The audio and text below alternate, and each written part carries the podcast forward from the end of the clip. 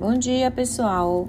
Voltando aqui com vocês, hoje nós vamos falar sobre a individualidade da criança, sobre as particularidades do indivíduo, partindo daquela frase que diz: cada criança é única, não apenas no aspecto físico, mas também na mente e no espírito. O que, que a gente pode encontrar em cada paciente que a gente vai atender?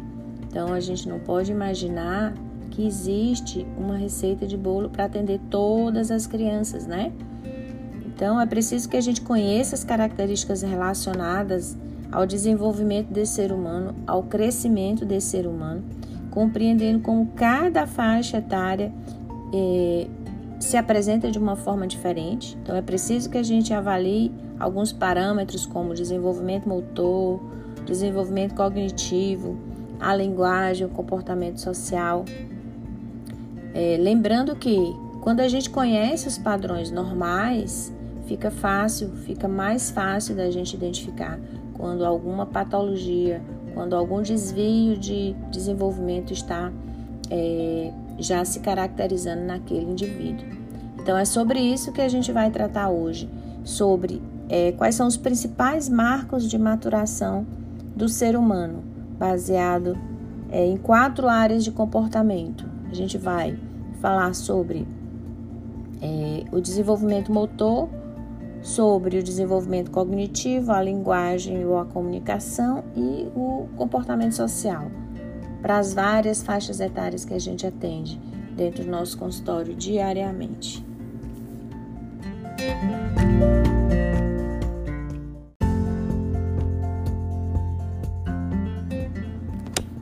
Bom, então como eu falei anteriormente, né, de muito importante que o odontopediatra e o dentista que atende criança compreenda o processo natural de maturação da criança, para que a gente possa respeitar suas limitações durante o atendimento.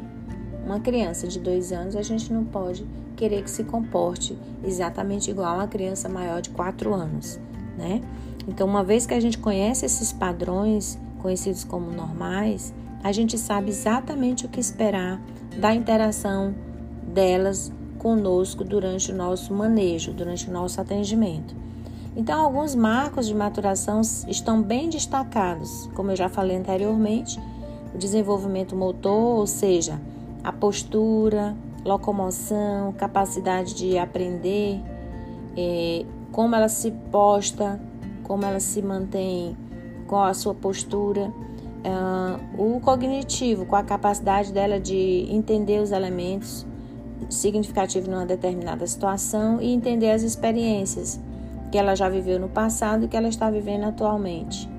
A linguagem, as diversas formas de comunicação, é, as expressões corporais, como os sons e as palavras, e as reações individuais é, das pessoas junto com durante a interação no atendimento.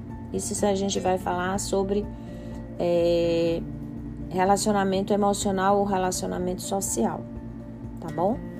Então, os principais marcos de maturação, como eu já falei, uh, nós dividimos é, na área de comportamento em quatro, né? E hoje a gente vai falar é, de bebês de quatro meses até, criança, até bebês de dois anos, né? Até dois anos a criança é considerada um bebê. Então, no próximo episódio, a gente vai falar do, do, da faixa etária de 3, 4 e 5 anos. Então, vamos começar. É, então, o que, que a gente pode esperar como característica de desenvolvimento de um bebê de quatro meses, relacionado à característica motora dela. Então, o bebê de quatro meses, ela já, é, já tem capacidade de manter a cabeça ereta, já tem a capacidade de rodar a cabeça olhando para um lado, olhando para o outro, olha para as mãos e já leva as mãozinhas à boca já faz força para baixo com, os, com as pernas, quando está apoiado em alguma superfície dura, ou tem, já começa a ter uma certa é, é, resposta motora mais, mais independente. Uh, do aspecto cognitivo, adaptativo chamado. Então, a criança de quatro meses já consegue reconhecer a mãe, já conhece, já reconhece as pessoas familiares, já demonstra quando está feliz ou quando está triste, acompanha com os olhos quando a gente é, faz o exercício mostrando um objeto e ela já consegue seguir com os olhos e já consegue é, encarar, fitar os olhos, fitar os rostos mais de perto, tá? Na linguagem, o que, que a gente pode esperar de um bebê de quatro meses? A mãe já vai conseguir identificar as diferentes formas de choro: choro de fome, choro de dor, choro de cansaço e já vai balbuciar com algumas expressões faciais e já é capaz de copiar alguns sons que ouve. Ah, socialmente já é, sorri espontaneamente, interessa-se por alguns objetos e pessoas, gosta de brincar com pessoas e, e pode chorar quando para de brincar, gosta que as pessoas prestem atenção, copia alguns movimentos e expressões faciais quando sorri ou quando faz carita.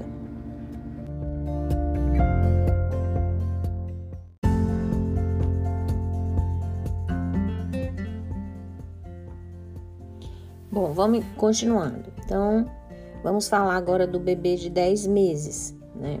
Como que ele se comporta. Então, o bebê de 10 meses já tem um desenvolvimento motor que lhe permite sentar sozinho, é, sem apoio, né? ele já começa a engatinhar, rastejar e já faz força para ficar em pé. No entanto, lembre que eu falei que esse é um marco de, de maturação é, que nos possibilita perceber algumas alterações da normalidade. No entanto, a gente não pode esperar que todas as crianças se apresentem da mesma forma. Por exemplo, um bebê de 10 meses já deve ter essas características. No entanto, algumas crianças de 10 meses já conseguem caminhar, já andam com 10 meses e não apenas é, fazem força para se pôr em pé. Né? Aí a gente já vê que é uma criança que já está com o desenvolvimento mais adiantado do que, uma, do que um, o que seria caracterizado como dentro da normalidade. É, então a gente pode também imaginar que uma criança de 10 meses que ainda não consegue se sentar sozinho, que já deveria estar tá ficando em pé, então a gente já começa a observar que alguma coisa não está dentro do padrão de normalidade. Com relação ao comportamento na área do cognitivo, o que uma criança de 10 meses é, já pode demonstrar? Ela já tem a capacidade de bater palmas, já tem capacidade de dizer tchau, né? Já tem é, a capacidade de tentar recuperar um objeto quando a gente tira da mão dela, ela já quer pegar de volta.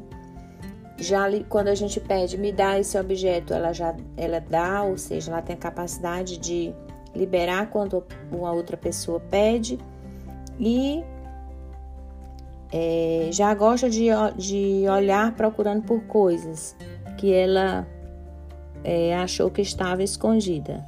Né? Por exemplo, quando a gente faz aquela brincadeira, achou e ela já sabe se esconder.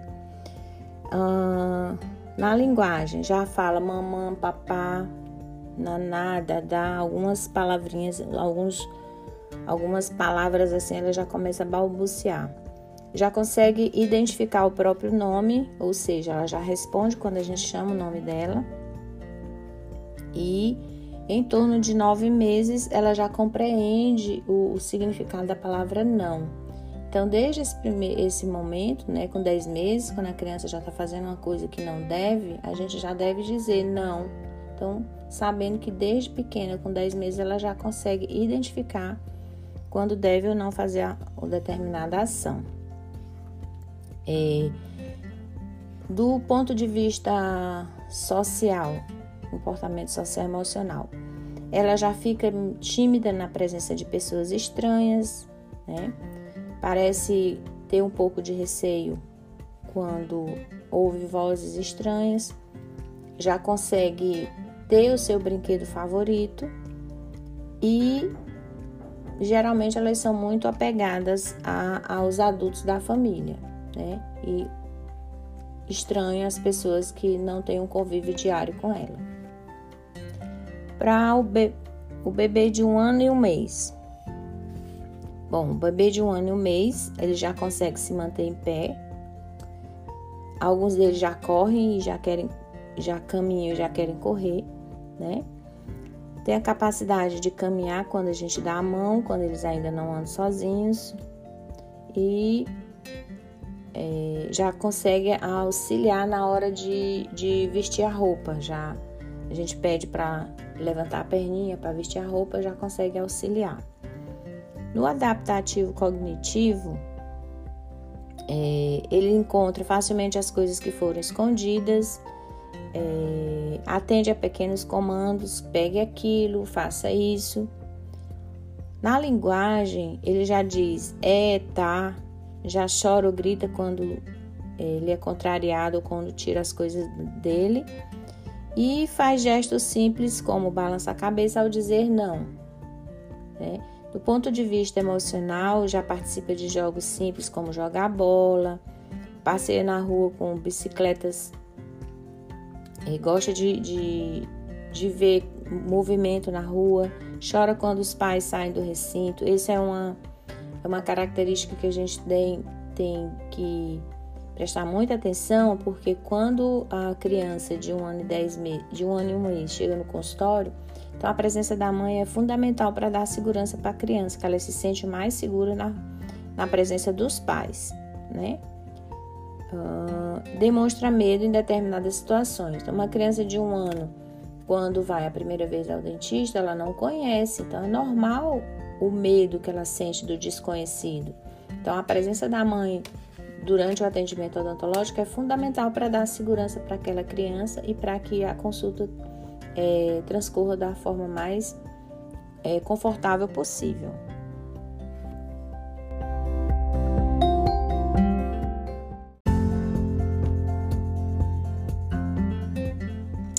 Agora vamos falar da criança de dois anos.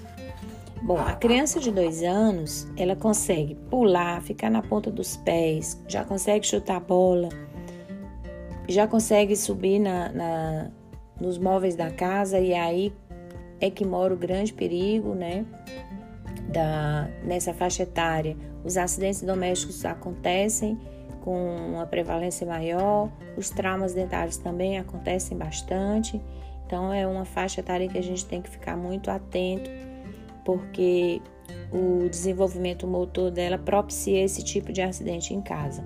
Já sobe dessa escada, uh, já começa e, e é, já começa a ter um domínio, um domínio voluntário dos esfíncteres. Às vezes já é, pede para fazer xixi, já sabe identificar quando ela fica um pouco mais afastada, sabe que vai fazer cocô, então ela já dá alguns sinais de que ela consegue controlar os esfíncteres.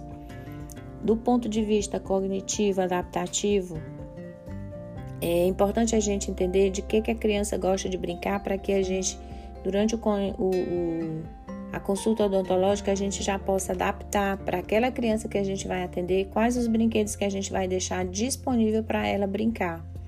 Né? Porque nós já sabemos é, qual a criança que a gente vai atender. O ideal é que a gente saiba a, faixa, a idade da próxima criança para a gente preparar a consulta, principalmente se for primeira consulta. Então, a criança de, de dois anos ela gosta de brincar com, com coisas que giram, que se movem, com, com brinquedos de encaixe. É, ela gosta de brincar de jogos simples, ela gosta muito de faz de conta, ou seja, a gente pode deixar uma, um carrinho para ela fazer de conta uma estrada, para contar uma história. A, criança, a menina pode fazer brincadeira de fazer comidinha. Então, ela gosta muito dessa brincadeira do faz de conta. Né? E ela também já consegue é, seguir algumas instruções simples, como pega, pegue uma blusa no armário. Então, desceu da cadeira, vamos ali abrir a gaveta para pegar a lembrancinha. Então, ela já consegue seguir essas instruções simples. Do ponto de vista de linguagem, ela já diz o nome das coisas, né? Já consegue reunir três palavras numa frase: sujeito, verbo e, objeto. Então, ela já tem uma, uma, uma, uma comunicação é, mais elaborada sabe o nome das pessoas, já sabe as partes do corpo, onde é a cabeça, o que é isso, é a mão, cadê o cabelo, cadê o nariz. Então ela já consegue reconhecer.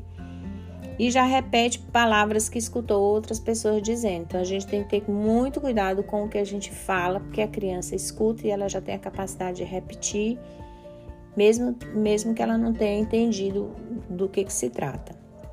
Do ponto de, de vista social emocional, ela demonstra uma dependência bem grande em relação à mãe, né, de, de exigir muita atenção, principalmente quando tem outras pessoas presentes. Ela se sente mais confortável na presença da mãe e ela quer a mãe ali por perto. Essa fase é a fase do é meu, né? Então é meu, isso é meu, tá? Prefere brincar sozinha nessa fase. É... Ela tem muita curiosidade por água e por lavagem, e aí a gente tem a nosso favor a nossa seringa tríplice que tem a água, a gente pode mostrar na boca de um, de um modelo daqueles que existem para a gente escovar o dente. Bota água, bota ela para apertar a seringa de água.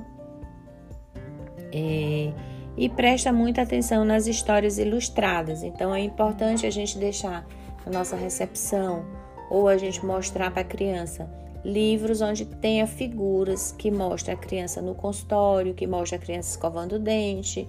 Então é bem interessante, elas já conseguem entender esse tipo de, de história ilustrada, tá? Então, o que é importante que vocês percebam é que para cada fase dessas que a gente falou agora, essas características são muito importantes porque a gente vai conseguir adaptar a nossa consulta principalmente quando é a primeira consulta, onde a gente vai conhecer a criança, de acordo com essas fases de maturação em que ela já, em que você já consegue identificar no nosso paciente, tá? Então, naturalmente, a partir do momento que você vai atendendo mais e mais crianças, essas características elas vão é, ficando mais evidentes. Você já consegue identificar ah, as características das diferentes faixas etárias, ok? Uh,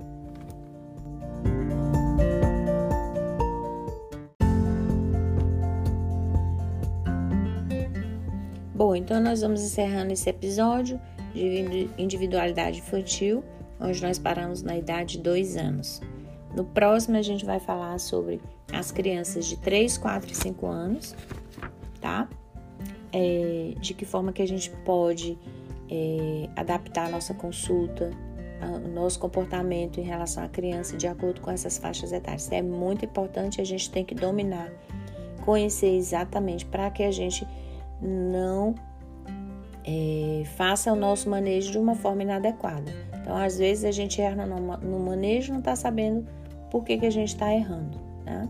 Então, precisa que a gente é, saiba exatamente o que, que a gente pode esperar de retorno da criança que a gente está atendendo ali naquele momento, tá bom? Então, aguardem o próximo episódio, a gente vai falar das crianças de 3, 4 e 5 anos. Beijão!